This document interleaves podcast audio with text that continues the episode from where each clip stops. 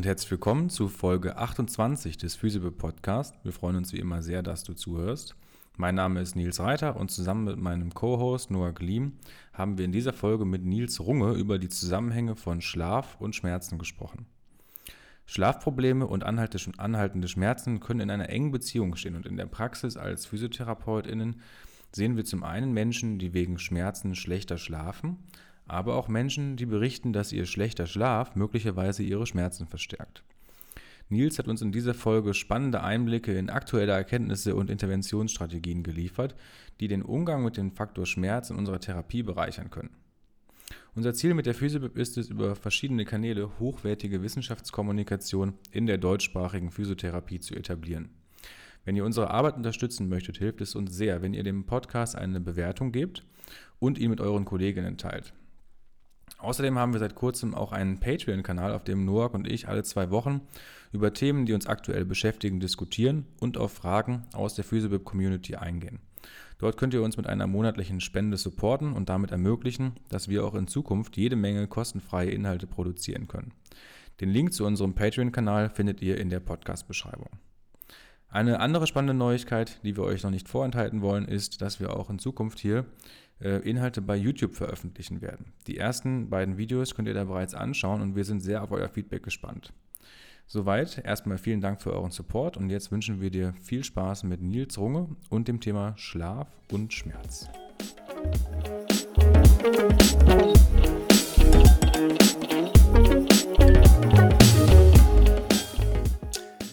Alright, dann äh, hallo an alle zusammen. Hallo Nils, herzlich willkommen im Physical Podcast. Schön, dass du da bist. Ja, vielen Dank für die Einladung. Hallo auch an dich, Noak. Moin. Wie läuft's bei dir? Passt. Worauf freust du dich bei dem Thema heute am meisten? Mm, auf viele Dinge, da nochmal ein Update zu bekommen. Ich, für mich ist das immer ein ambivalentes Thema. Immer wenn ich mich zu viel mit Schmerz beschäftige, wird mein Schlaf schlechter. Deswegen äh, muss ich hier aufpassen und nicht zu viel zuhören. Aber sonst mache ich das sehr gerne. Ich finde das ein sehr spannendes Thema. Absolut. Also Nils, schön, dass du da bist. Ähm, wir wollen am Anfang ja immer so ein bisschen erstmal einfangen, wen wir da überhaupt eingeladen haben. Magst du dich selber zu Beginn noch mal ein bisschen vorstellen? Gerne. Ähm, ja, mein Name ist Nils Runge. Ich bin äh, Physiotherapeut. Ähm, äh, ich habe in Deutschland meine Ausbildung gemacht und ähm, habe in Deutschland für so zweieinhalb Jahre gearbeitet ähm, bin dann nach, äh, nach meinem Bachelor, den ich berufsbegleitend gemacht habe, bin ich nach England gezogen, habe dort einen Master gemacht und in England dann auch gearbeitet in der Schmerzklinik, im NHS, im ähm, Erstkontakt und auch privat und habe dann noch ein ähm, ja noch so ein ähm, Postgraduate Diploma in äh, klinischer Forschung gemacht. Und mein Weg hat mich dann weiter jetzt nach Belgien geführt im letzten Jahr, wo ich jetzt ähm, seit ja, November 2021 ähm, meinen PhD mache und beschäftige mich vor allem mit ähm, Schmerz und Schlaf. Und äh, ja, wir, wir, ähm, ja, wir machen eine große Studie, wo es um Kniearthrose und die Behandlung von Schlaf geht. Mhm. Spannend. Magst du noch ein bisschen genauer darauf eingehen, wie da so der Weg war? Also wie war das so für dich als deutscher Physiotherapeut nach ähm, England zu gehen? Ja, in Deutschland, als ich in Deutschland gearbeitet habe, habe ich schon so meine Kontaktpunkte mit Evidence-Based Practice gehabt und in der Praxis, in der ich in der Nähe von Freiburg gearbeitet habe, ähm, meine Kollegen, mein Boss, wir waren ähm, ja immer, immer dabei, uns mit Studien auszutauschen und über Studien zu sprechen und ähm, versuchen, uns weiterzuentwickeln. Aber ich hatte immer das Gefühl, dass irgendwo ähm, ich noch den nächsten Schritt gehen muss. Und äh, dann war England für mich so als ähm, Land, wo ja Erstkontakt herrscht und alle diese Sachen ähm, nach und nach so sich aufgebaut haben, war so der, ähm, ja, war so die Idee, dass ich da vielleicht diesen nächsten Schritt gehen könnte. Und ähm, im Master war es dann auch so, dass viele neue Sachen kamen. Viele Sachen haben auf, ein, auf dem aufgebaut, was ich hatte oder was ich wusste schon. Aber ich hatte eben auch die Zeit, einfach mehr zu lesen, äh, konnte mich mehr in Sachen reinbeißen, ähm, ein bisschen mehr verstehen, so was gute Studien sind, was, wo vielleicht ähm, ja, man draufschauen müsste. Und das war, das war sehr, sehr wichtig. Aber ich glaube, so das, das Haupt, was, oder den Riesenunterschied für mich hat wirklich das Arbeiten in England gemacht, einfach weil ich dort ähm, in Rollen gearbeitet habe, in denen ich in Deutschland ähm, ja oder Dinge machen konnte, die ich in Deutschland nicht machen konnte. Ähm, in einer spezialisierten Schmerzklinik habe ich gearbeitet, wo eben relativ neues Konzept ähm, genutzt wurde, eben dieses multidisziplinäre ähm, Zusammenarbeiten mit Psychologen, mit Ärzten, mit ähm, anderen ähm, ja, mit anderen Professionen. Das war sehr, sehr ähm, interessant.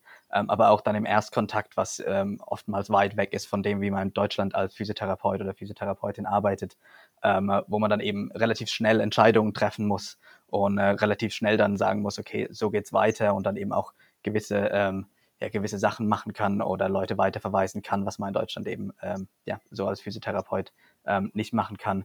Und all diese Schritte haben mir so ganz viele Felder geöffnet oder ähm, wo ganz viele neue Ideen aufkamen, wo, wo neue Interessen aufkamen, wo ich dachte, ähm, ja, da, da muss ich mehr lesen und da muss ich mehr lesen. Und dann hat sich so mein, mein Interesse zum Schlaf entwickelt, ähm, weil in der Schmerzklinik eben ganz, ganz oft Patienten kamen mit ähm, ja, Schlafprobleme und dann ähm, wusste nicht genau, wie man damit umgehen soll. Meine Kollegen waren nicht so, waren nicht so sicher. Dann haben Medikamente gab's, aber die haben oftmals nicht so viel gebracht oder hatten eben irgendwelche ähm, Nebeneffekte, die wir nicht wollten. Ähm, und dann nach und nach, ähm, ja, wie gesagt, hat sich das so entwickelt und dann war es ein schöner Übergang zum PhD jetzt, wo ich, wo ich mich wirklich deutlich mehr mit, mit Schlaf und Schmerz ja, ähm, auseinandersetzen kann. Mhm. Ja, sehr cool. Äh, wie war das mit deiner, also konntest du mit deinem physiotherapeutischen Bachelor dann aus Deutschland quasi dann auch problemlos in England direkt arbeiten? Ähm, problemlos, ja. Es war relativ einfach, ähm, dadurch, dass man eben so eine Anerkennung machen kann ähm, oder die Anerkennung bekommen kann mit dem Bachelor. Ähm, die, die checken ganz genau, was man so alles abgedeckt hat an, an Fachgebieten, an verschiedenen Themen. Und dann kann man normalerweise, zu meiner Zeit vor Brexit war es eben so, dass man das einfach ähm, ja, übernehmen konnte und dann konnte ich dort ähm, ja einfach mich bewerben und, und anfangen. Ähm, was ja, was es hat Zeit gekostet, es hat Geld gekostet, aber ähm, es war es auf jeden Fall wert ähm, zu dieser Zeit. Ich weiß nicht genau, wie jetzt momentan der Ablauf ist, aber ich würde hoffen, dass es noch ähm, relativ ähnlich ist. Mhm. Mhm. Und äh, der Aufenthalt in England hat sich auch ein bisschen auf deinen Akzent ausgewirkt, wenn ich das richtig höre. Absolut, absolut. ähm, äh, viele Leute sagen mir das und äh, viele so Fachwörter, ähm, die ja aus dem Deutschen jetzt, die sind sehr, sehr schwer für mich zu, äh, oder aus, aus dem Englischen dann sind sehr, sehr schwer für mich zu, zurück zu übersetzen. Ähm, und hin und wieder, auch der Satzbau ist wahrscheinlich ein bisschen anders, als er mal war. Das hat ja einen besonderen Charme auch, ne? Genau. Ähm, okay, magst du so ein bisschen darauf eingehen, wie dein äh, Arbeitsalltag heute aussieht? Also ähm, gerne mal so einen Einblick ne, für Physiotherapeutinnen, die jetzt nicht in der Forschung tätig sind. Ähm, na, wie ist das da in Belgien? Absolut. Also ich bin momentan 100 Prozent ähm, in meinem PhD, bedeutet, ich mache äh, keine klinischen Anteile. Und äh, mein Arbeitsalltag ist dann an sich meistens, dass ich eben äh, am Computer sitze und, und verschiedene Sachen mache. Aber es gibt eben auch so andere Sachen, die an unserer Studie ähm, gemacht werden müssen. Viel hat damit zu tun, dass ich ähm, momentan noch an meinem ähm, Flämisch arbeite. Heißt, ähm, äh, wenn ich jetzt natürlich die Sprache noch besser beherrschen würde, ähm, was hoffentlich dann so im Jahr oder so soweit sein könnte, dann wären deutlich mehr Anteile vom, vom praktischen ähm, ja, würde ich deutlich mehr an diesem machen. Also es gibt verschiedene Sachen wie eben Therapie anbieten bei uns in der Studie, ähm, aber auch gewisse Assessments machen, die ich momentan nicht machen kann. Ähm, heißt, mein Arbeitsalltag ist, ist meistens, an sich geht es um, um ganz, ganz viel Lesen, eben alles, was es, äh, was so rund um das Thema gibt. Ähm, wir haben verschiedene Projekte, an denen wir arbeiten. Wir schreiben oder ich schreibe momentan mit meinem, mit meinen Kollegen ein Systematic Review, ähm, wo es um die Effekte von ähm, Trainingstherapie zu äh, auf Schlaf und ähm, Fatigue in Menschen mit ähm, verschiedenen rheumatischen Erkrankungen geht. Ähm, da geht es natürlich darum, dass man dann auch da die, die spezifischen ähm, ja, Aufgaben erfüllen muss, wo es darum geht, ähm, ja, die, die Suchstrategie zu entwickeln, die Suchen zu machen, ähm, Daten zu extrahieren, alle diese Sachen. Ähm, also alle diese, diese spezifischen Sachen von Projekten, aber dann eben in der großen Studie, ähm, da sind dann auch, wo wir jetzt regelmäßig äh, eben in der Umgebung von Brüssel, in der Umgebung von Löwen unterwegs sind, Poster aufhängen, ähm, Flyer verteilen an, an Bäckereien, Apotheken, alle diese Sachen, die gemacht werden müssen. Heißt, es ist viel Sitzen, aber da ist auch eben ganz, ganz viele verschiedene Sachen dabei, die ich dann mache, wenn ich am Computer sitze. Ähm, es ist nicht immer dasselbe, was ich dann mache oder nur lesen, sondern es sind ganz spezifische ähm, Aufgaben dabei. Und dann eben, ähm, je nachdem, wie die Studie ähm, verläuft oder welcher Stufe der Studie wir sind, gibt es dann ganz spezifische ähm, Aufgaben, die da gemacht werden müssen.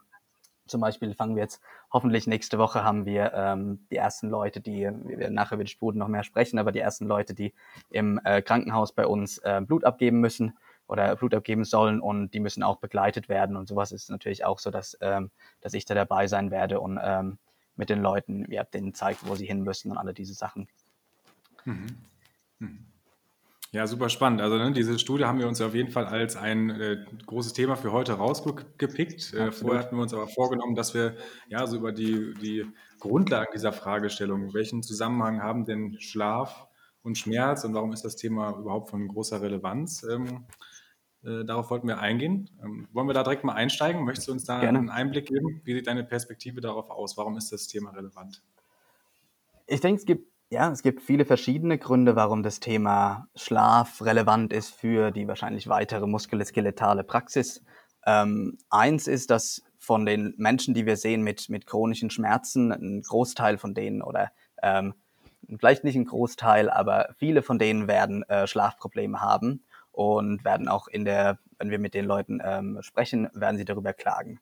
Wahrscheinlich sind Leute, die ja, spezifischer in Schmerzkliniken arbeiten, kommen vielleicht damit öfter in Kontakt, weil dort auch mehr Zeit ist, um Sachen zu besprechen, wie Schlaf.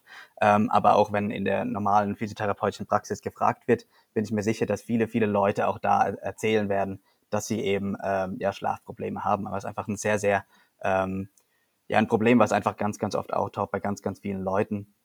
Ähm, das andere ist, dass wir wissen, dass es so eine, ähm, ja, eine, eine Verbindung gibt zwischen Schlaf und Schmerz. Das heißt, Schmerz kann Schlaf beeinflussen, aber auch die andere Seite, also Schlaf kann Schmerz beeinflussen.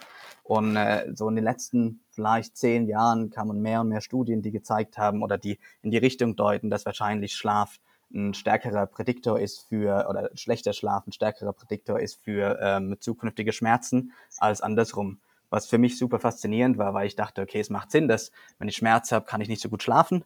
Ähm, aber es war, es war weniger so der Gedanke, dass das Schlaf vielleicht Schmerz schlimmer macht oder vielleicht ähm, sogar als ein relevanter Faktor dafür sorgen kann, dass ähm, wir Schmerzen bekommen in der Zukunft. Und ähm, alle diese Sachen ähm, sind sehr, sehr relevant.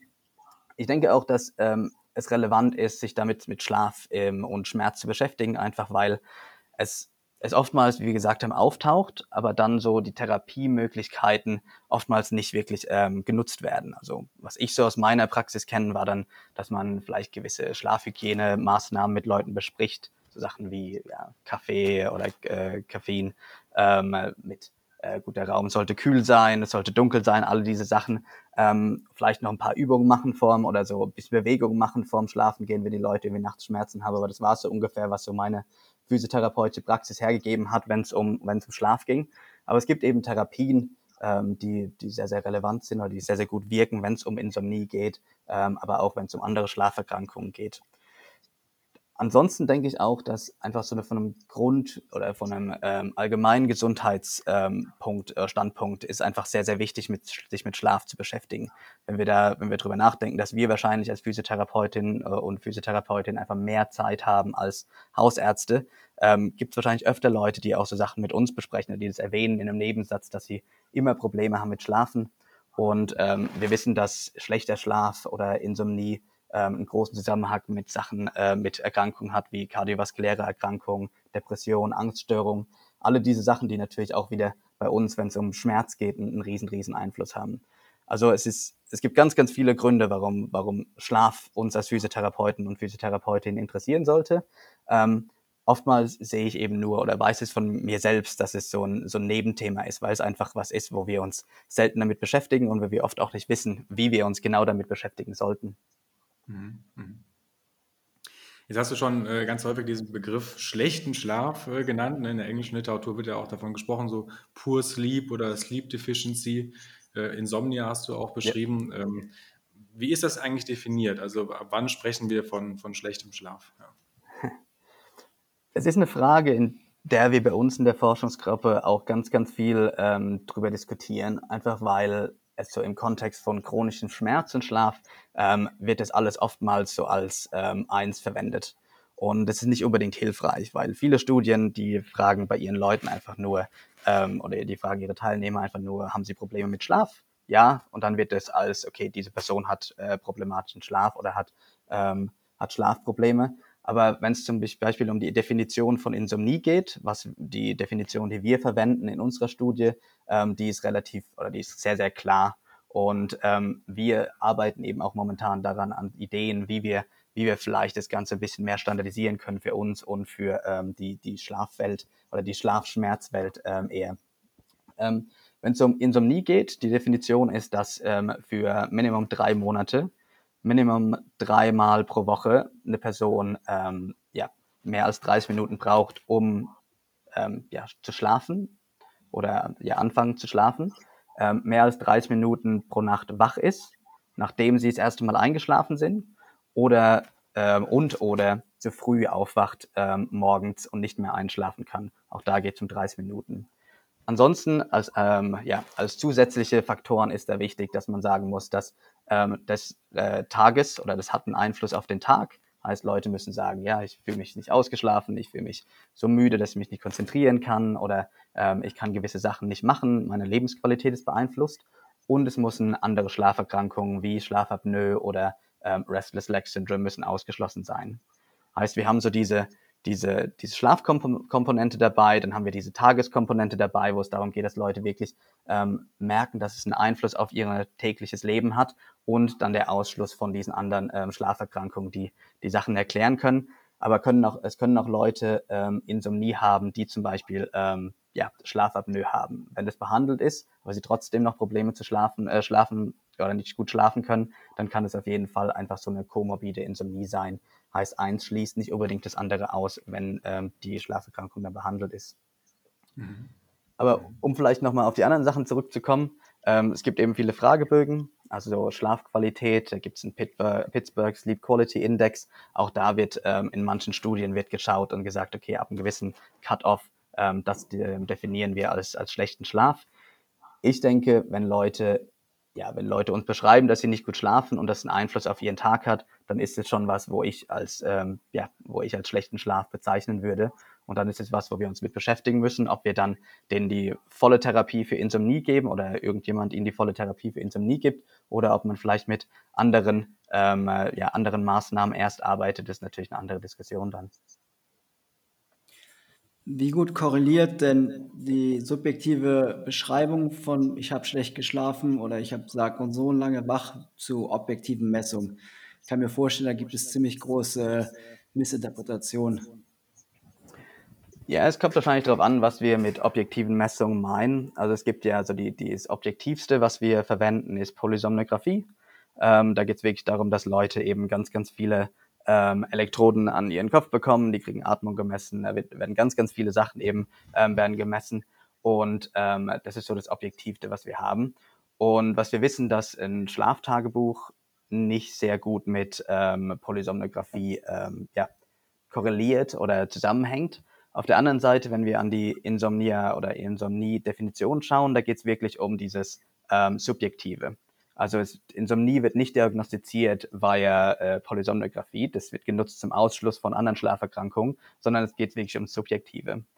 Ähm, Wenn es dann um so Sachen geht wie ein Fitbit zum Beispiel ähm, äh, oder ja, andere, andere Uhren, die vielleicht ähm, ja, also gewisse objektive ähm, Schlafparameter ähm, messen können, da ist es eben so, dass es erstmal auf die Uhr anschaut oder auf das, auf das Gerät ankommt, ähm, wie gut die sind. Ähm, aber wir wissen auch, dass die, die, die, was, dein, ähm, was deine Uhr dir angibt, kann auch einen Einfluss haben, wie du dich am nächsten Tag fühlst. Da gibt es randomisierte Studien, in denen sie Menschen ähm, ja, randomly ähm, schlechte oder gute ähm, Sachen auf ihre Uhren geschickt haben. Also sie haben sehr gut geschlafen oder schlecht geschlafen. Und es hat korreliert mit äh, am nächsten Tag, wie müde Leute sich gefühlt haben. Ähm, was, was natürlich auch ein Problem ist und eins von den Dingen, die wir tun, wenn Leute Insomnie haben, ist zum Beispiel zu sagen, dass sie ihre Uhr auf jeden Fall auf die Seite legen sollen und nicht so, nicht so viel drauf geben sollen. Also wir, wir testen auch so Sachen. In unserer Studie zum Beispiel haben wir auch Polysomnographie, aber das Hauptding, wo wir uns wirklich dafür interessieren, ist, dass Leute ähm, subjektiv besser schlafen. Ähm, und das ist der Fokus von, ähm, vor allem der Fokus von ähm, ja, der Therapie für Insomnie zum Beispiel. Mhm. Jetzt geht es ja bei der Definition von Insomnie ja sehr viel so um die Zeit äh, des Schlafens. Ich kenne das auch, dass von dass Patienten berichten, sie schlafen eigentlich relativ viel, aber der Schlaf ist nicht erholsam. Ja. Äh, gehört das quasi auch zu Schlafproblemen, würdest du sagen, oder wie würde man damit umgehen?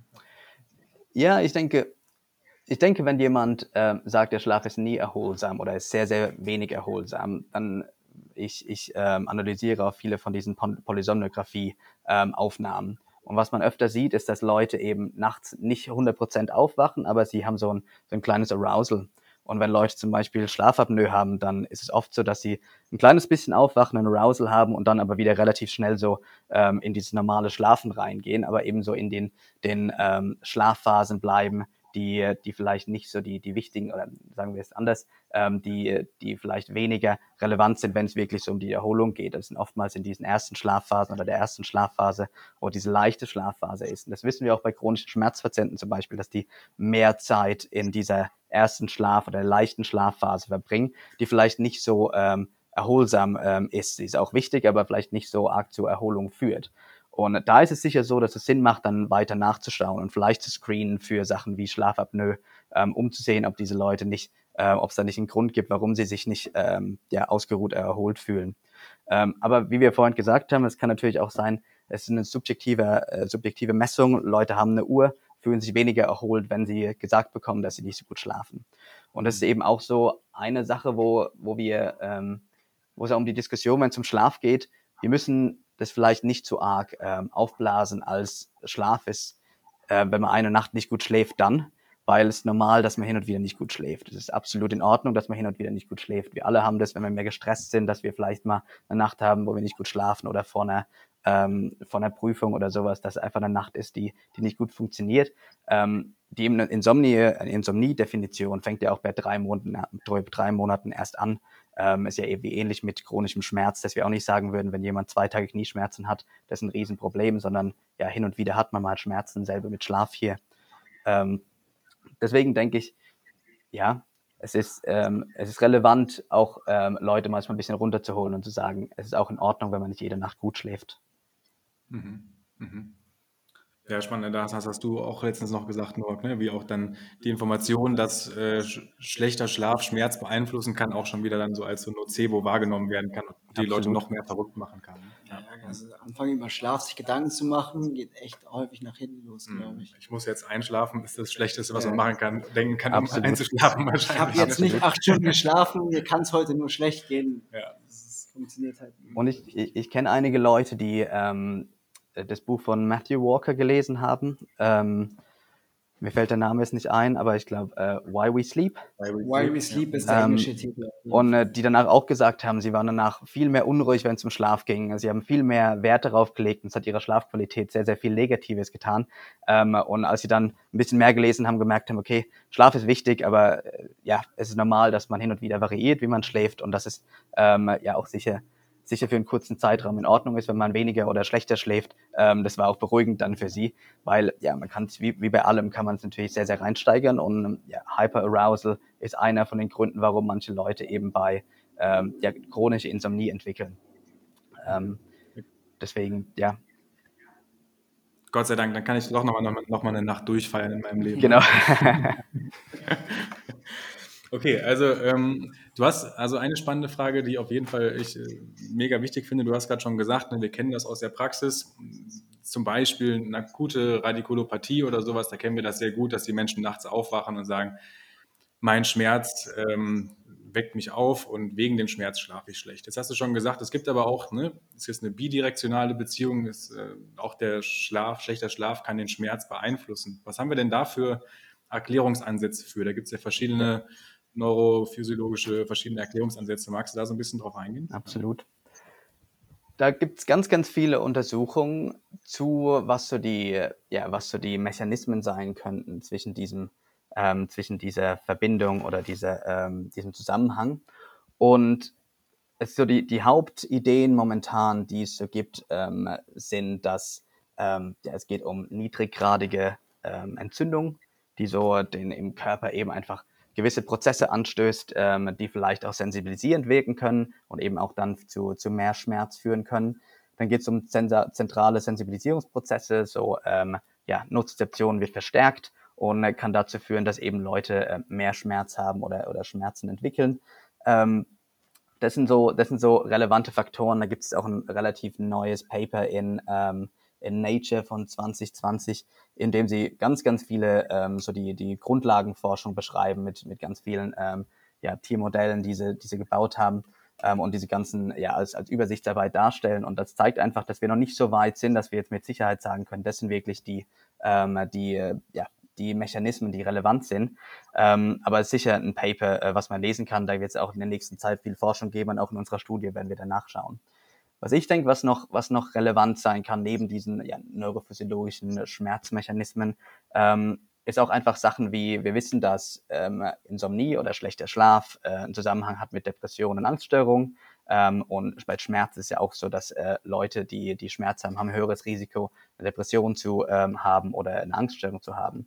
Und da scheint ein sehr, sehr starker ähm, Kontext zu sein. Einfach, dass, dass ähm, Leute ja, mit schlechtem Schlaf oder mit Schmerz eher eine Depression haben. Und das scheint so einen von diesen ähm, Mediatoren zu sein, der, der den Zusammenhang darstellt. Und wir finden das auch öfter in den Studien, ähm, die eben Mediation Analysis machen, um einfach zu schauen, was könnten denn die Faktoren sein, die dazwischen stehen, zwischen diesen beiden. Dann finden wir öfter, dass, dass ähm, Depression und Angststörung sehr, sehr relevant sind.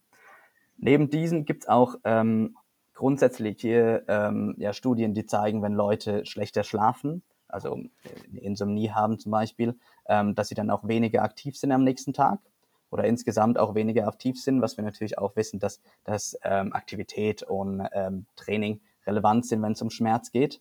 Ähm, aber auch Sachen wie Gewicht zum Beispiel sind relevant. Also wir wissen auch, dass das Risiko, übergewichtig zu sein, ist höher, wenn Leute äh, Insomnie haben. Da geht es ein bisschen um Kausalität, also es kann auch eins, kann es andere äh, beeinflussen. Auch da Übergewicht ist ein Risikofaktor für Schlafapnoe zum Beispiel. Ähm, aber wir wissen, dass alle diese Faktoren eben mit, mit Schlaf und Schmerz zusammenhängen. Ähm, vielleicht ein letzter Faktor ist auch Stress. Also wenn ich nicht gut schlafe, dann bin ich eher gestresst wahrscheinlich am nächsten Tag, auch weil ich vielleicht weiß über die Auswirkungen von, von ähm, Schlaf auf, auf äh, die Gesundheit, aber auch vielleicht auf meine Arbeit, auf, ähm, auf meine Familie, was auch immer. Und alle diese Sachen können natürlich auch Stress, ähm, äh, Stress bedeuten. Und äh, das kann zu ja, mehr Schlafproblemen führen, aber eben auch ähm, zu mehr Schmerz führen oder ein, zumindest, zumindest relevant sein, wenn es um mehr Schmerz geht. Und ich denke, da sieht man auch eben immer diese bidirektionale ähm, ja, Richtung, wenn es um, wenn's um Schlaf und Schmerz geht, ähm, wo es dann weit darüber hinausgeht, nur von, ja, eins hat einen direkten Einfluss aufs andere, sondern ganz, ganz viele andere Sachen außenrum, die haben natürlich auch einen Einfluss ähm, und die beeinflussen beide von diesen Faktoren. Mhm. Ähm, ja, also dann können wir eigentlich vielleicht schon direkt einen Schritt äh, weitergehen. Du hast ja schon so ein paar Sachen genannt, wie ähm, dass die aktuellen Therapien, die wir heute versuchen, vielleicht manchmal oder die aktuellen Ansätze, die wir in der Physiotherapie versuchen, ja. manchmal ein bisschen limitiert sind. Du hast am Anfang auch schon gesagt, dass äh, teilweise medikamentöse Therapien ähm, zusätzliche Probleme erzeugen. Magst du dann vielleicht direkt ein bisschen darauf eingehen, was aktuell so gemacht wird und was das vielleicht für Probleme hat. Nur willst du noch mal was nachfragen? Ja. Habe ich vorher eine Frage vorschieben, ja. die, um auch mal ein bisschen bei der Theorie zu bleiben. Du hast vorhin schon gesagt, es gibt so ein paar Faktoren, wie man so schlechten Schlaf ein bisschen vorhersagen kann. Du hast den Pre-Sleep, Cognitive Arousal, Vorschlaf, ja. kognitive Nervosität. Ich weiß nicht, wie man es Deutsch sagt. Was sind noch andere Faktoren, wo wir ein bisschen sagen können, oh ja, da wissen wir, das kann schlechten Schlaf vorhersagen? Also ich denke, so Hyperarousal ist so wahrscheinlich der, der große Fokus in der so Insomnieforschung. Ähm, äh, also Insomnie ist ja eine von diesen, oder die, die häufigste Schlaferkrankung. Und da geht es eben darum, dass Leute ähm, deutlich mehr Hirnaktivität haben, auch in gewissen Bereichen, ähm, wenn sie Insomnie haben, im Vergleich zu Leuten, die keine äh, Insomnie haben, wo wir normalerweise sagen würden, die Hirnaktivität würde langsam runtergehen bei, bei Leuten, die keine Insomnie haben und bei Leuten, die Insomnie haben, würde sie eben ähm, vielleicht hochgehen oder, oder sehr, sehr aktiv bleiben. Ähm, ich denke,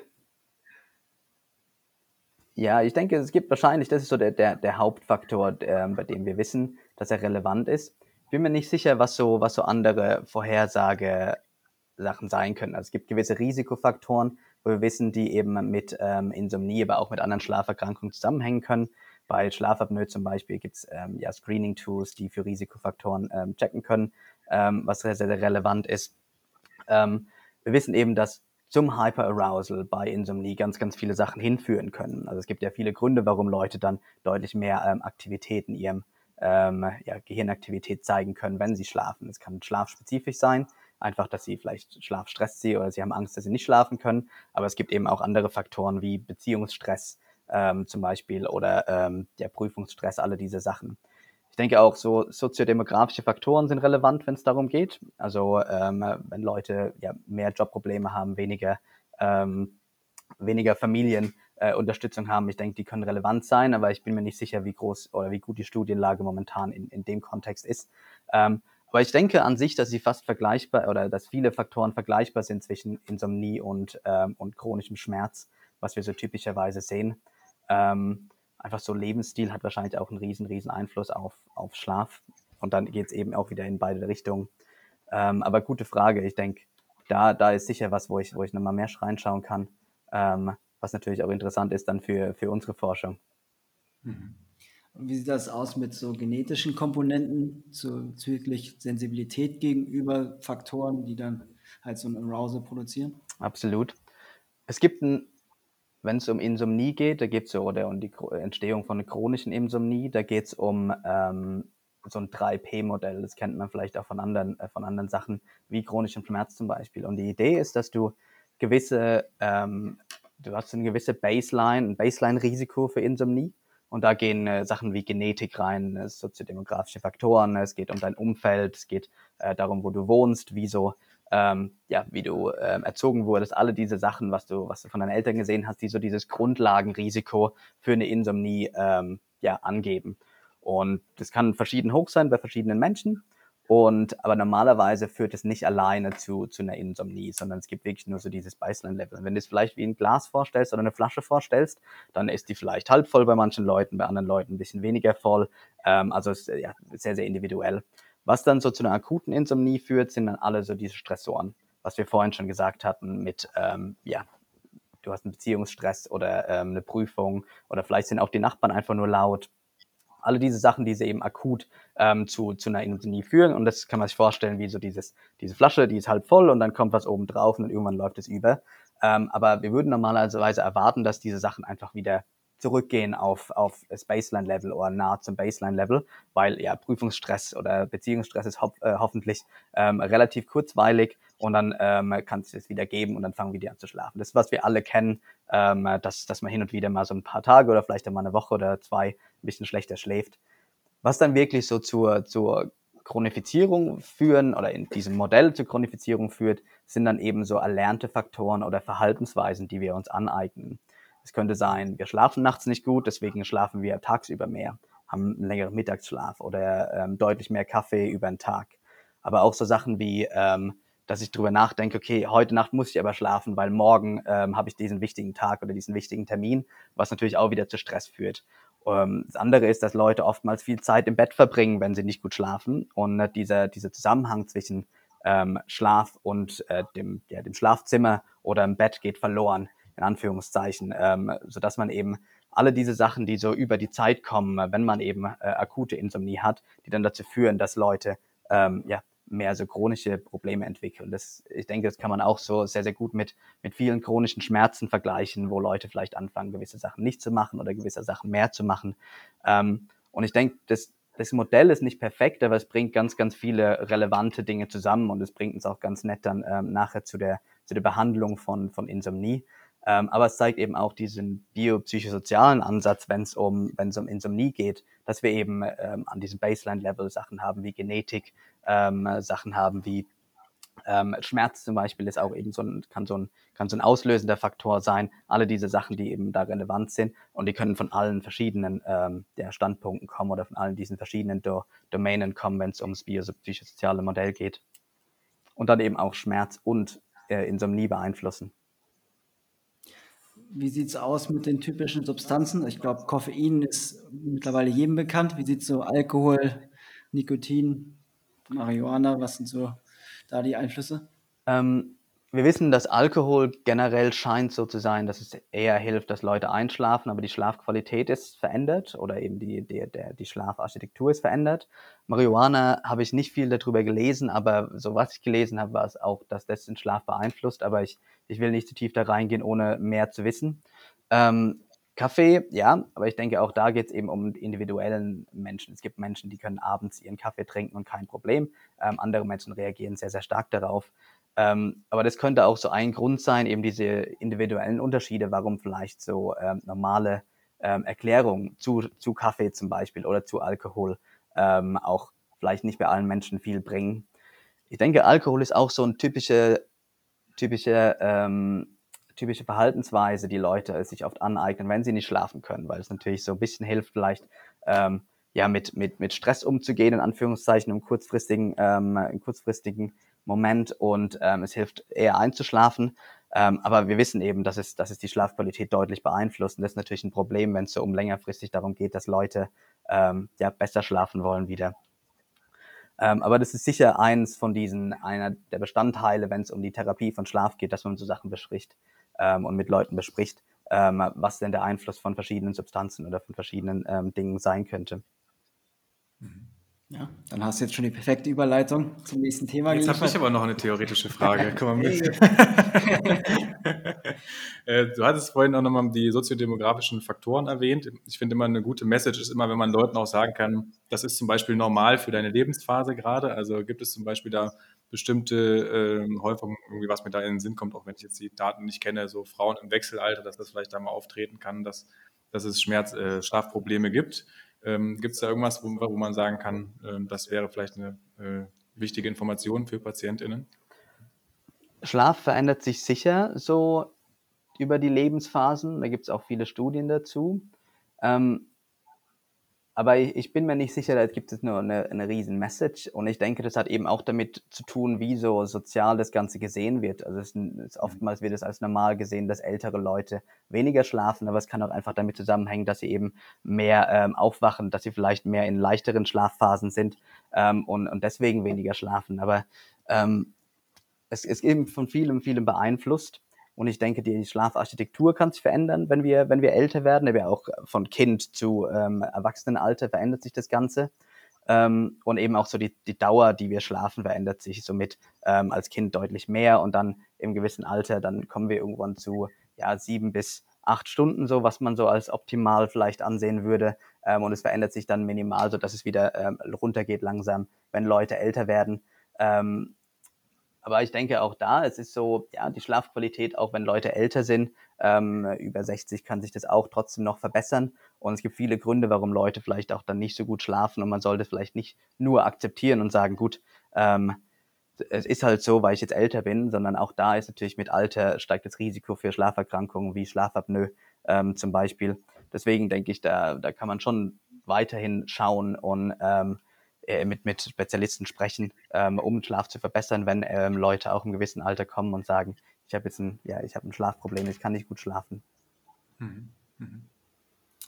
Okay, ja dann äh, können wir die Frage nochmal vorhin nochmal anschließen. Also was wird, was wird aktuell gemacht und versucht in der Therapie von Schlafproblemen und was gibt es da aus deiner Perspektive für Schwächen, Limitationen? Ja. Ich denke, es kommt so darauf an, eben warum, was so der Grund ist für die, für die Schlafprobleme. Ähm, als erster Schritt ist natürlich so eine, eine gute Anamnese ist eine, ein wichtiger Punkt. Ähm, eben, ob das jetzt vom Physiotherapeut, der Physiotherapeutin sein muss oder ob das eben von, vom Arzt oder Ärztin oder von Spezialisten, ähm, das, das ist natürlich eine andere Frage. Ähm, aber geht es eben darum, rauszuscreenen und zu verstehen, was das Problem sein könnte. Die, die meisten Leute, die Schlafprobleme haben, haben ähm, Probleme aufgrund von Insomnie. Ähm, bedeutet, die haben keine anderen Schlafprobleme, die, die der Grund für ihre Schlafprobleme sind. Also es könnte jetzt sein, dass sie keine ähm, Restless Leg Syndrom haben oder kein ähm, Schlafapnoe haben. Ähm, für Schlafapnoe zum Beispiel gibt es ähm, gewisse Screening-Tools, die in Ordnung sind, aber ich habe noch nichts gelesen, dass die validiert wurden in Populationen wie chronischen Schmerzpatienten. Es gibt ein Stop-Bang-Questionnaire ähm, und da geht man einfach äh, mit den Patienten, geht man die ähm, Risikofaktoren durch. Da geht es um Alter, es geht um Geschlecht, es geht um äh, Übergewicht, Schnarchen, ähm, ob Leute schon mal oder ob ein Partner schon mal gesehen hat, die sie aufgehört haben zu, zu atmen in der Nacht. Ähm, es geht eben um, um ganz, ganz viele von diesen, von diesen äh, Risikofaktoren wird dann abgecheckt und wird so ein Risikoprofil, äh, Risikoprofil erstellt. Ähm, das ist sicher ein, ein, relevanter Faktor und dann eben Sachen wie Restless Leg Syndrom ähm, ist auch relevant, das eben rauszuscreenen, weil auch das ein Grund sein kann, warum Leute schlecht schlafen. Für Restless Leg Syndrome, ähm, so eins von den Top drei ähm, Schlafproblemen oder Schlaferkrankungen, ist medikamentöse Behandlung momentan so von, von dem, was ich weiß und das, was die, auch die deutschen Leitlinien sagen, ähm, ist das momentan so der, der Standard. Einfach, dass es darum geht, ähm, dass wir ja, die, die Beine ruhiger bekommen. Da geht es um ganz viel um Dopamin, aber ähm, nicht viel mehr bitte in die Detailfragen, ähm, weil da ist ungefähr, wo es bei mir aufhört, bei Restless Leg Syndrom. Ähm, Wenn es um ähm, Schlafapnoe geht, dann ist, ähm, ja, es kommt darauf an, wie stark Leute Schlafapnoe haben. Und es geht eben auch darum, so Faktoren wie, ob sie es nur haben, wenn sie auf dem Rücken liegen zum Beispiel. Dann gibt es gewisse, ähm, ja, gewisse Wege, wie man Leute eben auf der Seite schlafen lässt. Ähm, und es gibt auch gewisse ähm, Sachen, die man in den Mund nehmen kann, die helfen können, eben diesen, diesen Bereich zu öffnen bei ähm, obstruktiver Schlafapnoe. Aber wenn es eben ein stärkerer Fall ist, so, ähm, da gibt es gewisse, gewisse Cut-Offs, ähm, dann geht es darum, dass die äh, eine CPAP-Maschine bekommen, wo es eben diesen ähm, kontinuierlichen Druck, ähm, der aufgebaut wird, um eben die Luftwege äh, oder die Atemwege offen zu halten. Ähm, die CPAP-Maschine ist einfach so das, der Goldstandard momentan. Ähm, Wenn es um Insomnie geht, dann ist es da so, dass wir wahrscheinlich öfter in der Praxis sehen, dass Leute Medikamente bekommen ähm, weil das, ja, das, das ist oft, was eben beim Arzt passiert. Ähm, es ist schwer, vielleicht auch Therapie auf andere Weisen zu bekommen und Medikamente können auch sehr, auf jeden Fall kurzfristig und vielleicht für akute Insomnie ähm, auf jeden Fall ein Mittel sein, was, ähm, was genutzt werden kann. Ähm, auch die Leitlinien sagen was in die Richtung, dass man eben ähm, weiß, für kurzfristige Anwendungen Medikamente können auf jeden Fall einen Effekt haben. Aber für chronische Patienten oder auch für längerfristige Anwendung ähm, ist die Studienlage sehr schlecht und ähm, wir wissen auch nicht viel, wenn es um Nebenwirkungen geht oder ähm, eben die Gefahren davon geht von längerfristiger medikamentöser Therapie für Insomnie. Und was die deutsche Leitlinie sagt äh, zu Insomnie, aber auch so internationalen Leitlinien, alle sagen, ist, dass die, die ähm, ja, First Line oder die, die primäre Behandlung sollte aus kognitiver Verhaltenstherapie für Insomnie bestehen. Und ähm, das ist eben was, was sehr, sehr relevant ist wenn man sich die Studien anschaut, ich bin jedes Mal überrascht, ähm, wie gut das Ganze funktioniert für sehr, sehr viele Leute. Ähm, und es ist so eine von diesen Therapien, wo man sieht einfach, dass es auch große Effekt-Sizes, was man in Physiotherapeuten, äh, physiotherapeutischen Kontext sehr selten sieht, dass man wirklich so ähm, ja, Effekt-Sizes hat, die, die sehr, sehr groß sind. Die sieht man bei ähm, der kognitiven Verhaltenstherapie für Insomnie sehr, sehr oft, ähm, wenn es um verschiedene Schlafparameter geht. Und ähm, ein Problem mit kognitiver Verhaltenstherapie ist eben, dass es, ähm, ja, du brauchst Leute, die trainiert sind darin, die das Ganze anbieten können. Und es scheint ein Riesenproblem international zu sein, dass es einfach zu wenig Leute gibt, die das anbieten können. Ähm, meistens sind es Psychologen, die das anbieten. Ähm, und ja, wenig Leute spezialisieren sich wirklich auf Schlaf. Und deshalb kann es natürlich auch ein Problem sein, dass Ärzte einfach nicht den, ähm, den Zugang haben zu diesen, zu diesen Therapien und deswegen ja Medikamente vielleicht eher beschrieben wird oder verschrieben wird. Ähm, aber kognitive Verhaltenstherapie ist auf jeden Fall, was ähm, die, die erste, ja, die erste Therapielinie sein sollte für Insomnie. Und das ist auch, was wir bei uns in unserer Studie ähm, ja, untersuchen bei Leuten mit Kniearthrose. Mhm. Wie siehst du die Relevanz für die Physiotherapie? Ich weiß, es gab vor drei Jahren oder so mal eine Studie, wo sie Physiotherapeuten in kognitiven Verhaltenstherapie für Insomnie trainiert haben und das eigentlich ganz gut geklappt hat. Glaubst du, das ist realistisch, dass das in Deutschland auch von Physiotherapeuten gemacht wird? In unserer Studie und wahrscheinlich die Studie, die du, die du ansprichst, das ist ähm, von Kollegen von mir, ähm, von der Forschungsgruppe, die äh, jetzt momentan ihre Studie beenden, wenn es um äh, Rücken- und Nackenschmerz geht und äh, kognitive Verhaltenstherapie. Ähm, was ich weiß, auch von unserer Studie, ist, dass wir Physiotherapeutinnen trainieren in kognitiver Verhaltenstherapie für Insomnie und es funktioniert ähm, gut. Es ist ein Prozess, der oder es ist eine, eine Therapie, die relativ standardisiert ist ähm, die man relativ gut, ähm, ja, die man relativ gut unterrichten kann. Und ähm, meine Kollegen, die das Ganze auch mit den Patienten dann in der Studie anwenden, sind auch alles Physiotherapeutinnen. Ähm, bedeutet, dass ähm, ein Teil von unserer Studie ist auch, dass wir eben ja, wissen wollen, ob das Ganze funktioniert mit, mit Physiotherapeuten und Physiotherapeutinnen. Ähm, ist das Ganze realistisch in Deutschland? Ich denke, da geht es weniger um so die, die Fähigkeiten und Kenntnisse der, der Therapeuten und Therapeutinnen, sondern wahrscheinlich auch mehr so um versicherungstechnische Gründe und eben, was ist so die, die ähm, was ist so das Profil der, der Physiotherapie in Deutschland. Aber ich würde hoffen, dass längerfristig das Ganze sich entwickelt Ähm, und wenn, wenn hier natürlich bei unserer Studie Resultate kommen, die, die vielversprechend sein könnten oder auch bei den Studien, der Studien der Kollegen, ähm, dann könnte es vielleicht in diese Richtung gehen. Einfach auch, weil wir brauchen mehr Leute, die, die diese Therapie anbieten können, ähm, weil ja, Schlaf ist ein Riesen oder äh, Insomnie ist ein Riesenproblem und ähm, es muss einfach deutlich weiter verbreitet werden, dass, dass Leute es anbieten können. Aber die, der Kontext muss eben da sein.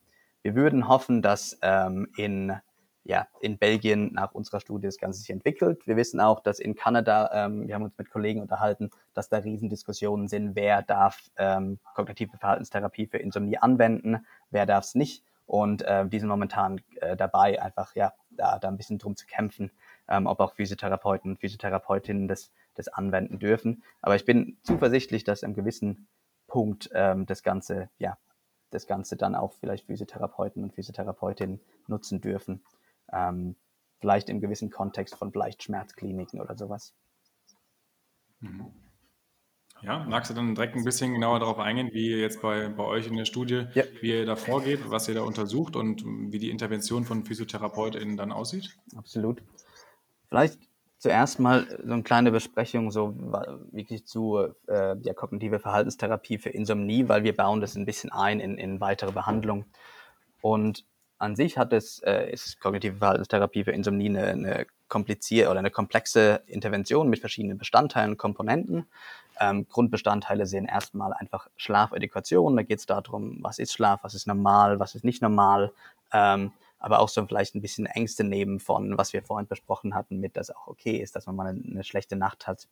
Ähm, dann sind eben so spezifische Sachen dabei, wo es darum geht, ähm, ja, vielleicht nicht hilfreiche Gedankenansätze oder Glaubensansätze oder Überzeugungen von Patienten und von, von Patientinnen ähm, ja, mit denen zu besprechen und zu diskutieren. Ähm, Wenn es darum geht, zum Beispiel, ah, das Beste, was ich machen kann, ähm, um zu schlafen, ist, dass ich mich wirklich ins Bett lege, die Augen zumache und versuche zu schlafen. So Sachen können ähm, nicht hilfreich sein, aber auch diesen Druck rausnehmen, wenn Leute sagen, okay, ich weiß, wenn ich, wenn ich nachts nicht gut schlafe, dann der nächsten Tag kann man nicht vergessen. Ähm, auch diese Sachen, die führen natürlich zu viel Stress. Also dieser kognitive Part in der kognitiven Verhaltenstherapie ist da, ist da sehr, sehr relevant. Ähm, aber vielleicht der größere Part, da geht es wirklich um Verhalten. Wir hatten vorhin so über dieses 3P-Modell ähm, ja, 3P gesprochen, wo es eben diese Verhaltensmuster gibt, die dafür sorgen, dass Leute eher chronische Probleme entwickeln. Ähm, wir hatten gesagt, eins von denen ist zum Beispiel, dass Leute sehr, sehr viel Zeit im Bett verbringen, obwohl sie nicht schlafen. Und äh, darauf geht man mit Stimulus, äh, Stimulus Control, so äh, Stimulation oder ja, Stimuluskontrolle, ähm, geht man da drauf ein. Und wenn Leute nicht schlafen, also außerhalb vom Tag, ähm, dürfen sie keine Zeit im Bett oder im Schlafzimmer verbringen. Ähm, und wenn die Leute nicht innerhalb von 20 Minuten ähm, schlafen abends, dann müssen sie aus dem Bett raus, irgendwas außerhalb vom Bett machen, ähm, was beruhigend ist, was sehr entspannend ist und dann, wenn sie wirklich müde sind, wieder ins Bett. Also es ist wirklich, das Bett sollte für Schlaf und Sex sein, es sollte für nichts anderes sein. Ähm, und das ist ganz, ganz wichtig, wenn es um diesen, diesen Zusammenhang und diese Verknüpfung zwischen Bett und Schlaf wieder geht. Ähm, das ist diese Stimuluskontrolle. Ähm, dann gibt es einen anderen Anteil, der sehr, sehr relevant ist, ähm, aber den vielleicht Physiotherapeuten und Physiotherapeutinnen sehr, sehr gut kennen. Ähm, einfach ja Schlafhygiene, Education, also Sachen wie ähm, das Schlafzimmer sollte dunkel sein, es sollte kühl sein, ähm, nachmittags keinen Kaffee mehr trinken. Alle diese Sachen sind sehr, sehr relevant, aber die scheinen alleine nicht so viel zu bringen, wenn Leute oder überhaupt was zu bringen, wenn Leute Insomnie haben. Da geht es wirklich darum, dass vielleicht Leute, die ein bisschen hin und wieder schlecht schlafen, dass man ihnen damit helfen kann. Aber für Leute, die wirklich äh, diagnostizierte oder ja, äh, Insomnie haben, ist es nicht ausreichend. Ähm, heißt es ein Teil davon, aber das ist nicht so relevant. Wahrscheinlich der ähm, wichtigste oder eventuell der wichtigste Anteil ähm, ist dann, wenn es um ähm, ja, Bedtime Restriction, also es geht darum, dass wir die Zeit, die Leute im Bett verbringen, reduzieren. Und die Idee hinten dran ist, dass wir Schlafdruck erzeugen wollen. Heißt, wenn Leute weniger Zeit im Bett verbringen, werden sie müder sein und am nächsten Abend wahrscheinlich auch eher einschlafen oder schneller einschlafen oder eher zum Schlafen kommen. Und wie wir das, diese Restriktion aufbauen, ist, dass ähm, die Leute müssen ein Schlaftagebuch ausfüllen. Das gibt uns eine Idee, wie viel Zeit sie im Bett verbringen und wie viel Zeit sie wirklich schlafen. Und wenn Leute sagen, gut, ich schlafe sechs Stunden zum Beispiel in, im Durchschnitt, dann äh, dürfen sie am Anfang auch nur sechs Stunden im Bett sein. Bedeutet, man würde sagen, gut, sie gehen um elf ins Bett und sie wachen um fünf wieder auf und dann müssen sie aus dem Bett raus. Und das erzeugt natürlich viel Müdigkeit. Und das ist so ein, eine so die Nebenwirkung, die ähm, akut da ist ähm, bei, bei kognitiver Verhaltenstherapie für Insomnie, ist, dass Leute oft müde sind. Aber diese Müdigkeit ist eben wichtig, dass sie am nächsten Abend dann wieder ähm, ja, ins Bett gehen, müde sind und dann auch wirklich schlafen. Also die Schlafeffizienz wird dann äh, Schlafeffizienz wird verbessert, dadurch, dass Leute eben diesen Schlafdruck erzeugen. Und über einen gewissen Zeitraum, also jede Woche wird dann geschaut, wie die Schlafeffizienz ist. Und wenn sie über einen gewissen äh, Cut-off kommt, dann wird die Schlafzeit nach und nach verlängert. Ähm, bei 15 Minuten ist oftmals, was man sieht, dass Leute nach und nach wieder zu ihrem normalen ähm, Level zurückkommen, sieben, acht Stunden, sowas. Ähm, ein anderer Faktor ist auch noch, dass eben ja, Entspannungsübungen oder Entspannung insgesamt, da geht es darum, dass eine Stunde, zwei Stunden vorm Schlafengehen Leute nach und nach ähm, eben runterfahren sollten, Sachen machen sollten, die sie entspannen. Ähm, aber da geht es eben auch um Sachen, zum Beispiel Planung, ähm, dass man sagt, gut, die schreiben jetzt eine Liste für den nächsten Tag, aber dass das auf jeden Fall alles weg ist vom, vom Abend, dass ich nicht nur, ah, ich darf das nicht vergessen morgen oder sowas, sondern alle diese Tipps sind sehr, sehr relevant, um Leuten eben auch diesen, wie wir vorhin über das Hyper-Arousal gesprochen hatten, dass wir die eben so ein bisschen weniger von diesem, von diesem Arousal haben und das Ganze runterfahren können. Also das Grundsätzliche, um vielleicht nochmal zusammenzufassen, wir haben ähm, ein Schlaftagebuch, das ist ganz, ganz wichtig, um zu verstehen, wie viele Leute schlafen. Dann haben wir diese Bedtime Restriction, wo es darum geht, dass wir Schlafdruck erzeugen wollen. Dann haben wir Stimulus Control, wo es darum geht, dass wir, ähm, ja, dass wir diese, Connect, äh, diese Verbindung zwischen Bett und ähm, Schlaf wiederherstellen wollen. Und dann haben wir andere Faktoren wie Entspannung, ähm, wie Education zu Schlaf, generelle, äh, generelle Education ähm, und eben diese kognitive Therapie, die, die auch relevant ist, wenn es um ähm, ja, kognitive Verhaltenstherapie für Insomnie geht. Und das ist der Standard. Also das ist für Leute mit Schmerz, ohne Schmerz, mit Depression, ohne Depression. Das ist der Standard, der angewendet wird. Ähm, was wir in unserer Studie machen, ist, dass wir, oder vielleicht vorher ist noch wichtig zu wissen, dass es gibt verschiedene Studien, die haben das Ganze mit Leuten mit Kniearthrose schon getestet. Und was die gefunden haben, ist insgesamt, dass Schlaf sich deutlich verbessert oder viele Schlafparameter sich verbessern, aber dass Schmerz relativ wenig beeinflusst ist davon. Ähm, heißt, die, die Effektgrößen sind klein oder ja, nicht signifikant. Und das ist was, was natürlich ein Problem ist, wo auch ähm, in dem Kontext von was wir vorhin besprochen haben, dass Schlaf ist so wichtig für Schmerz, aber dann, dann äh, therapieren wir Schlaf und Schmerz wird nicht besser ähm, was, was natürlich ein, ein Problem ist. Ähm, aber was wir uns dann überlegt haben, ist, dass wir auch die anderen Faktoren eben besprochen haben, dass Schlafen so eine äh, Barriere sein könnte für gute Therapie. Wenn Leute weniger aktiv sind zum Beispiel, sie werden wahrscheinlich nicht einfach mehr aktiv bei besser schlafen, sondern wenn wir das Ganze verbinden mit guter Therapie, dass das wahrscheinlich mehr Effekt hat, als zu sagen, ähm, wir machen nur diese eine Therapie, die sich nur auf Schlaf fokussiert. Und in unserer Studie ähm, ist eine randomisierte, kontrollierte Studie. Ähm, wir kombinieren in der experimentellen Gruppe ähm, ja, Education, also Best Care nennen wir das, Education und Trainingstherapie und ähm, ja, Aktivität ähm, mit kognitiver Verhaltenstherapie für, für Insomnie. Und in der Kontrollgruppe, die Leute bekommen ähm, Education und Trainingstherapie, also genau dasselbe, was die Leute auch der, ähm, in der experimentellen Gruppe bekommen, aber als Attention Control, damit sie dann eben dieselbe, ähm, dasselbe Maß an Aufmerksamkeit oder Zeit auch mit Therapeuten ähm, bekommen, ähm, bekommen sie mehr generelle Education. Und da geht es um Lebensstil, da geht es um ganz generelle Sachen, aber auch, die bekommen auch, und das ist, das ist sehr, sehr interessant für mich, ähm, die bekommen auch Schlafhygiene-Education weil es eben was ist, was oftmals verwendet wird als Placebo oder Sham in kognitive Verhaltenstherapie ähm. Wir wissen, dass bei uns Leute, die bekommen ganz, ganz viel über Schlaf erzählt. Die Studie hat einen Fokus auf Schlaf. Sie müssen ein Schlafproblem haben. Sie kriegen Polysomnography Assessment. Deswegen wissen wir, dass die erwarten, dass ein gewisses Maß an Schlaftherapie dabei sein wird.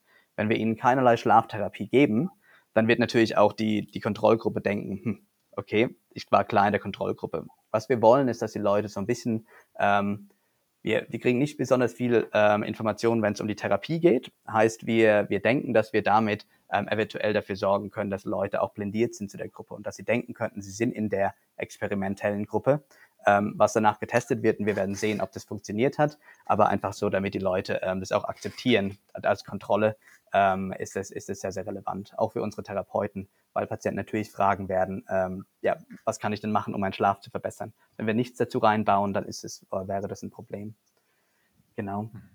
Aber was wir eben machen, ist, wir haben diese, diese Verhaltenstherapie, kognitive Verhaltenstherapie in die äh, andere Therapie eingebaut und Leute bekommen dann für ähm, sechs Sessions ähm, kognitive Verhaltenstherapie ähm, ab Woche zwei, äh, drei, nachdem sie ähm, drei Sessions ähm, Education hatten und dann ist es immer abwechselnd mit ähm, Trainingstherapie. Und insgesamt bekommen alle Leute 18 Sessions. Das ist das ähm, maximale oder das ist der, der Standard hier, den Leute in äh, Belgien bekommen für Kniearthrose. Und daran haben wir uns angelehnt, dass wir das eben einbauen können, dass es auch wirklich ähm, ja, gemacht werden kann im Kontext von Belgien hier. Wie viel zeitlichen Umfang hat eine Session? Das nochmal als Nachfrage. Wir haben die erste Session, sind 45 Minuten und danach sind es 30 Minuten Follow-ups. Mhm. Okay. Euer Primary Outcome ist jetzt Schlafverbesserung Schmerz. oder auch Schmerzverbesserung? Schmerz ist das Primary Outcome. Mhm. Spannend. Aber, Spannender Aufbau, ne? also, ja. wie man da auch so kontrollieren muss und so. Mhm. Die, die Idee dass wir, ist ja, dass wir wissen, dass wir Schlaf verbessern können mit kognitiver Verhaltenstherapie. Heißt, wir, wir sind interessiert, wir werden es auch messen, ähm, wenn es um Schlaf geht. Wir messen objektiv Schlaf mit Polysomnographie, aber auch ähm, eben subjektive ähm, Outcomes. Aber wirklich, was wir wirklich interessiert sind, ist, ob wir ähm, ja, Schmerz verbessern können. Weil das ist natürlich was, was viele Leute mitkommen. Wir messen auch ähm, Sachen wie ähm, Aktivitätslevel und ähm, auch das, Leute kriegen ein Fitbit zum Beispiel, wo wir dann eben äh, objektiv Aktivität messen, ähm, aber auch mit Fragebögen. Also äh, die Studie ist sehr, sehr groß, auch vom Umfang von, was wir danach messen werden, weil wir eben in verschiedene Richtungen gehen wollen ähm, und auch danach eben Mediation Analysis machen wollen, ähm, wo es darum geht, wie könnte das Ganze funktionieren, wie funktioniert die Therapie. Ähm, nicht nur funktioniert sie ja oder nein, ähm, oder ja, dann geht es auch darum, wie. Oder wenn sie nicht funktioniert oder nicht besser ist als die Kontrolle, dann geht es eben darum, warum funktioniert sie vielleicht nicht. Und das sind so die Fragen, die wir eben noch dazu, dazu stellen. Ähm, Leute bekommen auch ähm, Blut abgenommen, das hatte ich vorhin erwähnt, wo es dann eben, eben um diese ähm, Low-Grade Inflammation geht, ähm, wo wir wissen wollen, ob das vielleicht einer von diesen Mediatoren sein könnte und ob das Ganze sich verändert, wenn wir kognitive Verhaltenstherapie für Insomnia benutzen. Ähm, also ganz, ganz viel, wir haben ganz, ganz viel Aufwand betrieben, dass es, dass es eben eine gute Studie in, in, ähm, ja, in itself ist, ähm, aber mhm. auch, ähm, dass wir eben weitere Sachen außenrum erfahren können und wirklich ähm, ähm, ja, ein Interesse darin haben, auch die Mechanismen vielleicht ja, besser zu verstehen. Ja, echt cooler Aufbau. Aber das ist jetzt sehr bezogen auf arthrosebedingten Schmerz. Ähm, ich glaube, im letzten Jahr gab es ein Review, was durchaus Effekte gezeigt hat, auch für Schmerz. Also ich glaube jetzt nicht riesige, aber ja. halt auch ja. kleine bis mittlere Effektstärke. Es war genau, es gab es war kleine Effektstärken, aber die meisten Studien, die da mit reingenommen wurden, waren von Arthrosepatienten. Ähm, mhm. Es gibt eine, eine Gruppe in ähm, USA mit Vitiello, und die haben die meisten Studien äh, oder viele von diesen Studien gemacht. Und da ist noch äh, Michael Smith in den USA und die sind sehr, sehr ähm, treibend, wenn es darum geht. Und die haben schon 2013, glaube ich, kam die erste raus, wo diesen Lifestyles Trial, ähm, der war, der war der erste Trial, wo sie ähm, kognitive Verhaltenstherapie verwendet haben, äh, für Insomnia verwendet haben mit, mit Schmerzpatienten und das verglichen haben mit ähm, normaler kognitiver Verhaltenstherapie für Schmerz und ähm, mit einer Kontrolle, die, glaube ich, ein, ja, eine Stammkontrolle war. Die sind alle relativ ähm, klar, dass die, die Effekte auf Schmerz relativ klein sind. Und das war auch eben in diesem Review von 2020, äh, glaube ich, war das so von einer kanadischen Gruppe, wo die auch gefunden haben, dass es kurzzeitige Effekte auf Schmerz gab, aber die waren relativ klein. Ähm, und das ist eben so das Problem, was wir haben, wie ich vorhin gesagt habe, dass wir wissen, dass Schlaf und Schmerz relevant füreinander sind. Aber es scheint nicht so zu sein, dass ähm, einfach diese Schlaftherapie zu benutzen ähm, riesige Effekte für, für Schmerz ähm, hat. Und du hattest vorhin eben noch die Frage erwähnt, was könnten die Probleme damit sein? Ich denke, dass ein Problem ist, dass wir einfach nicht so viel wissen, welche Schlafparameter jetzt am wichtigsten sind, wenn es um Schmerz geht. Weil wir wissen zum Beispiel, dass kognitive Verhaltenstherapie für Insomnie sehr, sehr gut funktioniert, wenn es um Schlafeffizienz geht. Aber Gesamtschlafdauer zum Beispiel wird, verändert sich nicht besonders viel. Es könnte also sein, dass es einfach darum geht, dass Leute mit Schmerzen vielleicht mehr schlafen müssten. Ähm, aber das, das verändern wir nicht unbedingt, wenn es um, wenn es um kognitive Verhaltenstherapie geht, dann mehr um die, ähm, die Schlafeffizienz und die Schlafqualität. Heißt, vielleicht fokussieren wir uns einfach auf die, die falschen ähm, ja, die falschen Aspekte. Und das ist sicher was, wo wir äh, mehr reinschauen müssen. Und wir haben da schon ein paar Pläne, äh, wie wir das Ganze untersuchen könnten, ähm, welche, welche Parameter eben am relevantesten sind. Ähm, und das ist so, ja, das denke ich, eins, ein Problem. Ein anderes Problem ist eben, dass, dass diese Therapie, wie ich vorhin gesagt habe, ist nicht angepasst an, Chron äh, an chronische Schmerzpatienten. Heißt, es ist die Standardtherapie, die benutzt wird. Aber ähm, wir sehen auch bei uns, im, in jetzt, wenn wir rekrutieren, dass eben ähm, viele Leute sagen, ah ja, ich habe das Problem, dass ich nicht schlafen kann, weil ich Schmerzen habe. Und dann gibt es die andere Gruppe von Menschen, die sagen, ah nee, mein Schlaf und mein Schmerz haben nichts miteinander zu tun, sondern es sind einfach so Sachen, die, die kamen unabhängig voneinander. Und ähm, es ist die Frage, ob es eben zwei verschiedene Gruppen sind, dass wir vielleicht die anders therapieren müssten, dass wir vielleicht sagen müssen, bei der einen Gruppe geht es wirklich mehr um, um Schmerz, dass wir Schmerz therapieren müssen, ähm, damit die besser schlafen. Ähm, bei der anderen Gruppe geht es wirklich mehr darum, dass wir vielleicht ähm, ihre Verhaltensweisen im Schlaf verändern können. Und alle diese Sachen sind eben sehr, sehr relevant, ähm, wo ich denke, wir wissen nicht so viel oder wir wissen noch nicht genug ähm, und müssen noch mehr in Details gehen, ähm, vielleicht mehr so personalisieren oder individualisieren mit den Menschen dann auch, um zu sehen, ähm, was, was ein Problem sein könnte. Ähm, und das ist sicher, das ist sicher etwas. Was ähm, es auch jetzt gibt, ist eben, dass es äh, verschiedene Therapieansätze, ähm, die verbunden werden. Nicole Tang in Großbritannien, die machen ähm, ganz, ganz viel dazu, dass sie jetzt eben ähm, physische oder Aktivität insgesamt ähm, mit oder ähm, verschiedene Interventionen, die Aktivität ähm, verbessern oder erhöhen, ähm, mit Schlaftherapie verbinden. Und auch da ist natürlich so, dass das wahrscheinlich mehr Sinn macht, als sich nur auf Schlaf zu fokussieren. Also alle diese Sachen, die kommen jetzt nach und nach. Das sind mehr und mehr Leute, die jetzt interessiert sind an diesem Thema. Und ich denke, da wird sich jetzt auch in den nächsten Jahren viel tun, ähm, wenn es darum geht. Ähm, es gibt ja super, super, super viele andere Fragen, einfach weil das so komplex ist, dieses Thema, ähm, dass es ganz, ganz viele Probleme gibt, die wir ähm, die wir noch ja, erarbeiten müssen, auch wenn es um die, ähm, ja, die Untersuchung zum Beispiel geht. Wir wissen nicht, welche Assessment-Tools jetzt ähm, sehr, sehr gut sind, wenn es um chronische Schmerzpatienten geht. Also, wie ich vorhin erwähnt habe, es gibt Fragebögen für ähm, Schlafapnoe. Wir wissen nicht, wie gut diese Fragebögen sind, wenn's, ähm, wenn wir sie bei chronischen Schmerzen an, äh, bei chronischen Schmerzpatienten und Patientinnen anwenden.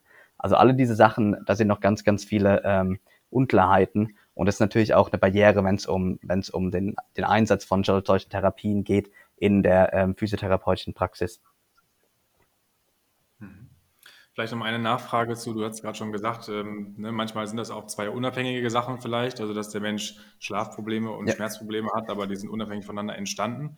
Jetzt in der äh, klinischen Praxis, wie äh, können wir, gibt es eine Möglichkeit, die zu unterscheiden? Wir wissen noch nicht, ob es relevant ist. Das ist, glaube ich, so die, die Antwort darauf. Und äh, wir, unsere Studie, wir schauen jetzt nicht, also wir, wir haben Fragen dazu ähm, at Baseline, aber wir schauen nicht speziell da drauf. Wir werden wahrscheinlich danach mal, mal so ähm, aus Interesse mal draufschauen und sehen, ob da, ob wir was, ob wir was sehen, was vielleicht noch ähm, relevant ist für, für andere Studien, die danach kommen. Aber wir wissen momentan noch nicht, ähm, was jetzt, was jetzt relevant ist. Ich denke, als von meinem physiotherapeutischen Hintergrund, wenn ich jemanden habe, ähm, der oder die ähm, vielleicht aufwacht wegen Schmerzen oder Steifigkeit, dann ist es vielleicht einfach ein Zeichen, dass sie sich kurz bewegen müssen und dann ähm, sich wieder hinlegen und es geht weiter. Ähm, da würde ich mich nicht, nicht ganz rausziehen als, als Physiotherapeuten sagen, ah, okay, das hat nichts mit mir zu tun, Schlaf ist, ist nicht mein Thema, ich muss weiterverweisen. Wenn ich jemanden habe, der oder die ähm, eben ja, sagt, das hat, ich wache nicht auf wegen dem Schmerz, sondern das sind ganz andere Sachen und mein Schmerz ist nachts vielleicht gar nicht so arg da, ähm, dann ist es vielleicht eher, wo ich wo ich in die Richtung gehen würde von, ähm, die müssen weiterverwiesen werden, wenn sie wirklich signifikante Probleme haben. Ähm, aber da, wie gesagt, wir wissen, wir wissen noch nicht so viel dazu und es ist sicher interessant in den nächsten Jahren zu schauen, ähm, ob da jetzt vielleicht noch mehr rauskommt oder ja, hoffentlich, es wird wahrscheinlich untersucht werden. Mhm. Und gibt es denn jetzt für, für ähm, PhysiotherapeutInnen, ZuhörerInnen, die vielleicht jetzt denken, ja, ich habe erlebt das als ein relevantes Problem in meiner Praxis, gibt es denn da irgendwelche Inhalte, äh, Kurse oder so, wo du sagst, so, das ist das, damit, da kann man sich da vielleicht das gut aneignen, gerade die psychologisch informierte Physiotherapie bei Absolut. Äh, Schlafproblemen? Es gibt ganz, ganz viel online, auch bei den Papern, die, ähm, die eben online sind, ist oftmals ganz genau beschrieben, ähm, wie die Therapie angewendet wird. Wir werden auch ein Paper bald publizieren, wo wir das Protokoll eben von unserer Studie auslegen, wo auch ganz, ganz viele Details dabei sind, wie wir das Ganze kombinieren. Ähm, es gibt auch ähm, für kognitive Verhaltenstherapie, für Insomnie gibt's ähm, Online-Programme oder Apps. Also ich weiß, in England gibt es Sleepio für NHS-Patienten in Deutschland gibt es auch ein Programm, aber ich weiß den Namen momentan nicht, aber das wird auch von, der, von vielen Krankenkassen übernommen. Ähm, wenn vom Arzt verschrieben, heißt es ist sicher was, wo, wo Leute auch reinschauen können vielleicht auch Leute in die Richtung informieren können. Ich bin mir nicht sicher, wie viele Hausärzte und Hausärztinnen eben ähm, diese, diese App kennen.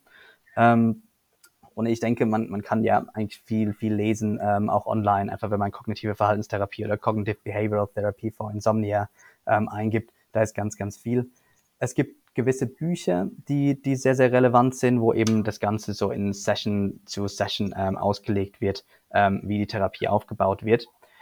Ich denke, man muss natürlich dazu sagen, dass als PhysiotherapeutInnen äh, momentan in Deutschland denke ich nicht, dass es unsere Position sein sollte, dass wir diese Therapie ähm, mit Leuten anwenden als, als Therapieform, aber man kann natürlich gewisse Sachen sich rauspicken und ähm, mit Leuten besprechen, wenn das, wenn das relevant erscheint da. Aber ich denke, wir dürfen das äh, sicherlich nicht als Therapie so anbieten oder irgendwie äh, bewerben.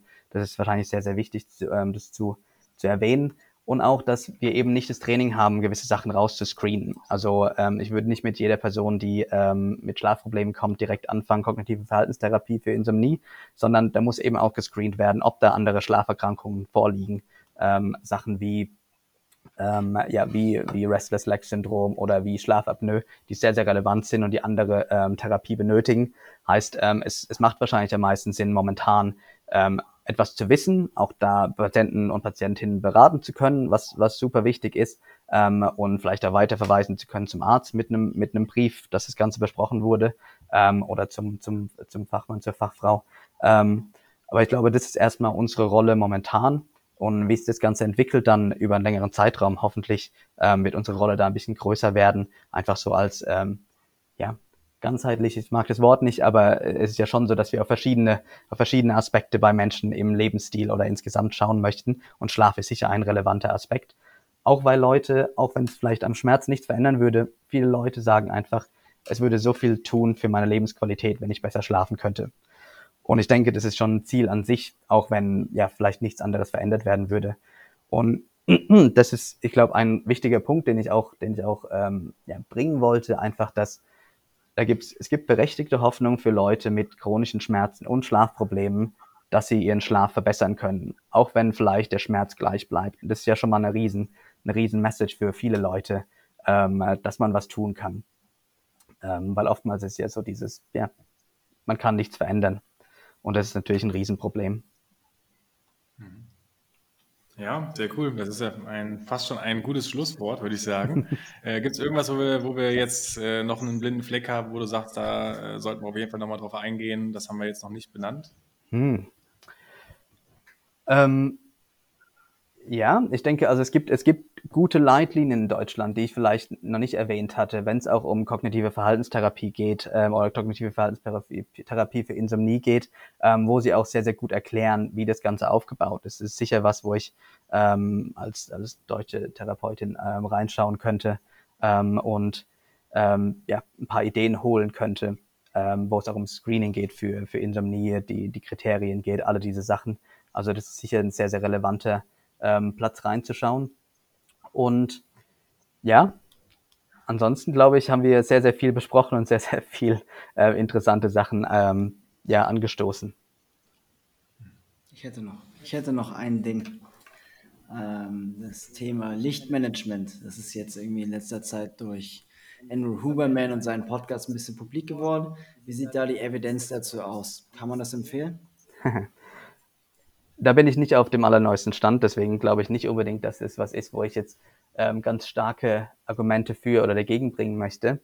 Es ist Teil von eben dieser Schlafhygiene ähm, und ich denke, es macht sicher Sinn, wenn wir so auf die physiologischen ähm, Prozesse schauen, wenn es um Melatonin und sowas geht, ähm, abends eben ja alles alles so Handy, Computerlicht runterzufahren, vielleicht auch Licht runter ähm, insgesamt runter zu regulieren, ähm, einfach weil, weil es, es Sinn macht. Ist es ausreichend, wenn es um Insomnie geht?